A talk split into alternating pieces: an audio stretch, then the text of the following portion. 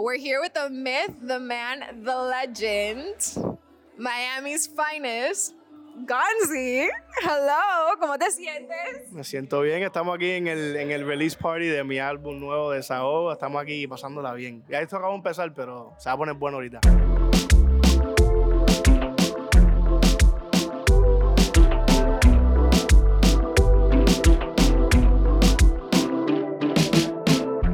Here with Jose, Gonzy's friend and photographer. What's up? How do you feel seeing this out? out? It's honestly like insane just because I've known him for such a long time. So like being here, like I known him since we were five. Just so you guys get a preference. Like so we were like little can I curse? Of course. We were like little shits, you know, like just there and I never would have expected us to be like, you know, following this career path and like seeing him now his first album signed to a label, like I'm so incredibly proud. Like it's insane. We're here with Restless, artist and producer. ¿Cómo estás? Estamos bien, estamos bien, estamos aquí. Everybody here is so close to each other, and I love it. I love to see you guys are all like a close knit family, una familia.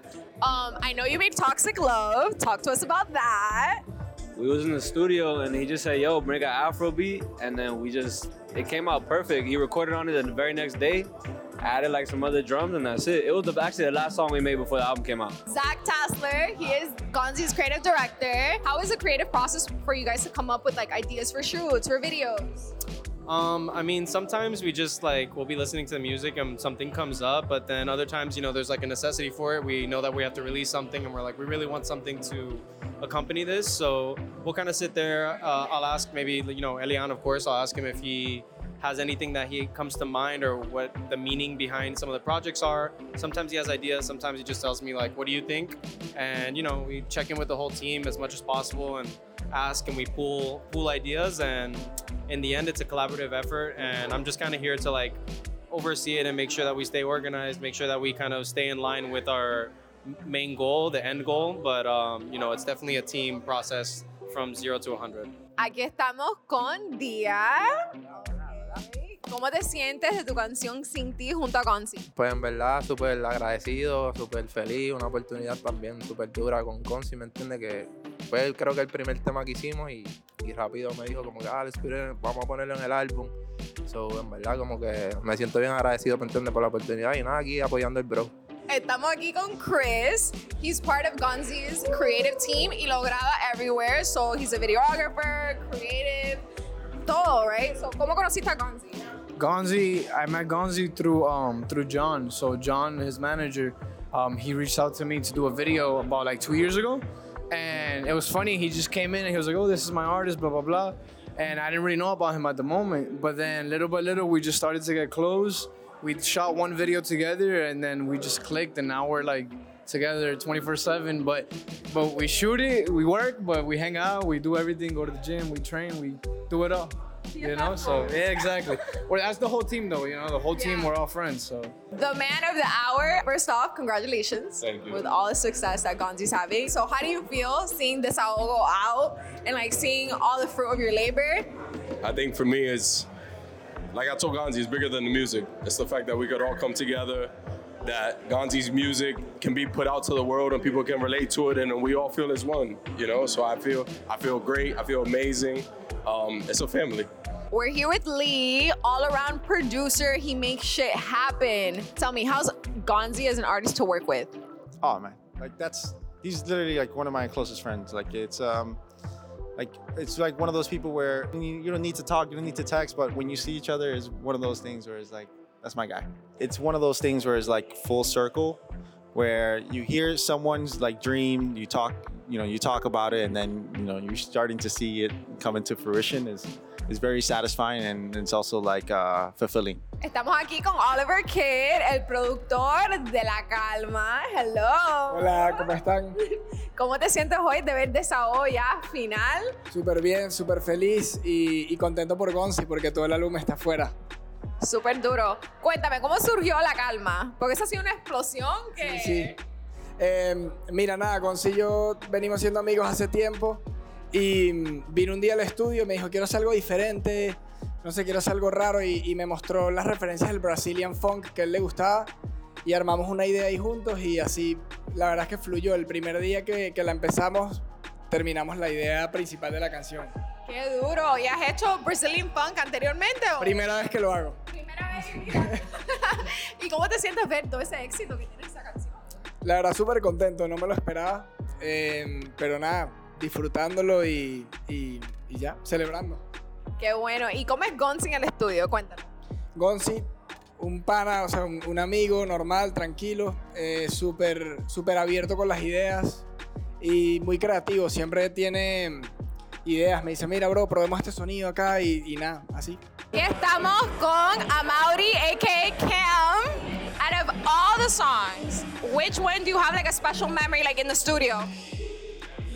Orgullo. I was in there with him when we were making it, and bro, it went crazy. The moment he decided to make bachata was different. So, what's your favorite song off the album? I like all of them, but the intro and Seto just always hits. I'll say that Sobredosis was like one of my favorites that like other people were like, mm, you know, like it wasn't Elian's favorite, but I, I love that one. I love Sobredosis so much. Number one right now for me is Sobredosis. I have a special place for Malamiga, clearly.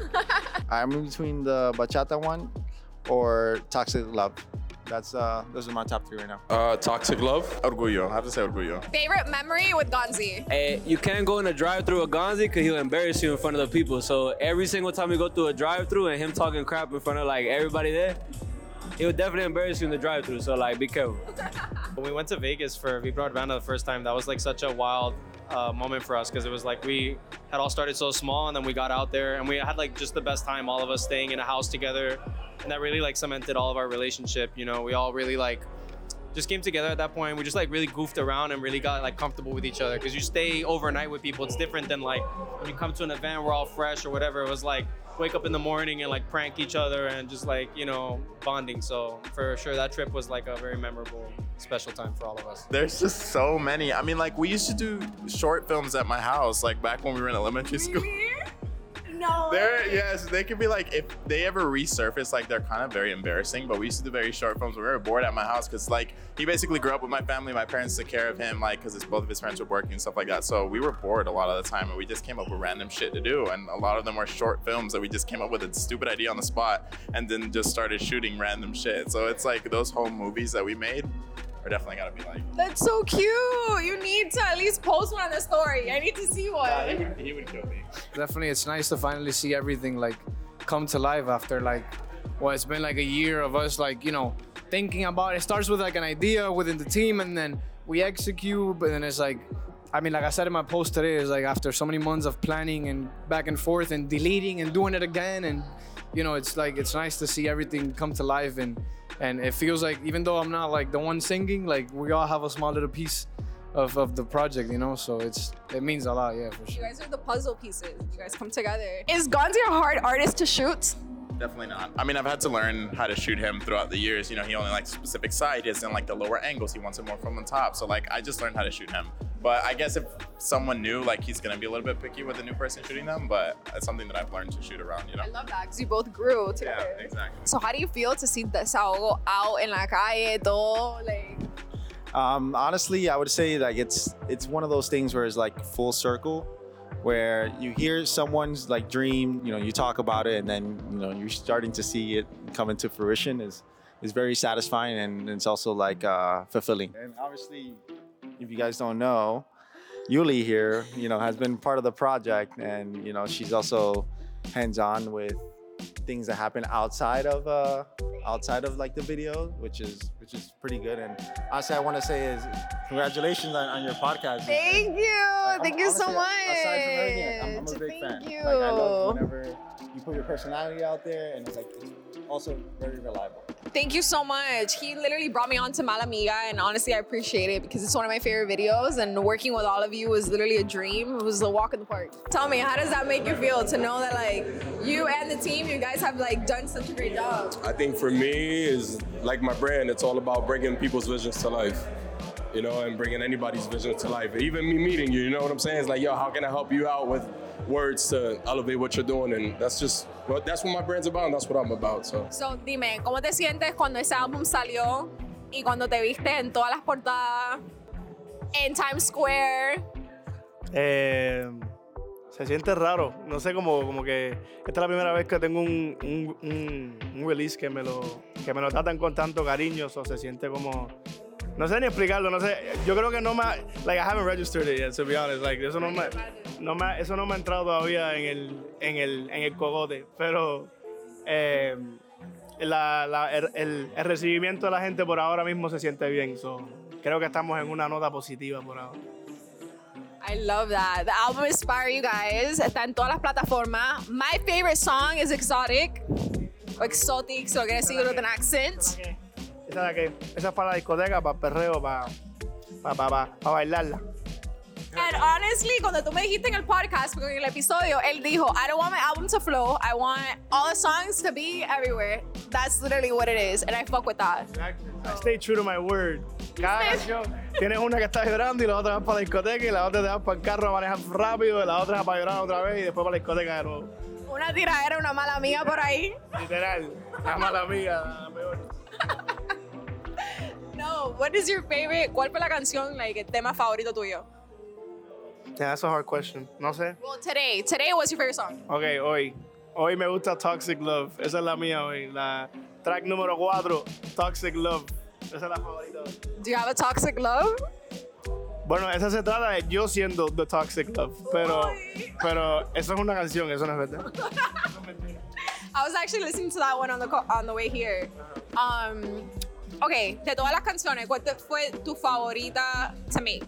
Tiene que ser Orgullo, la bachata. Fue la primera vez que monté en una bachata y eso como que, no sé, hasta yo me sorprendí cuando lo vi. Was like, holy shit, this shit sounds crazy. Eh, fue la bachata, Orgullo, Orgullo.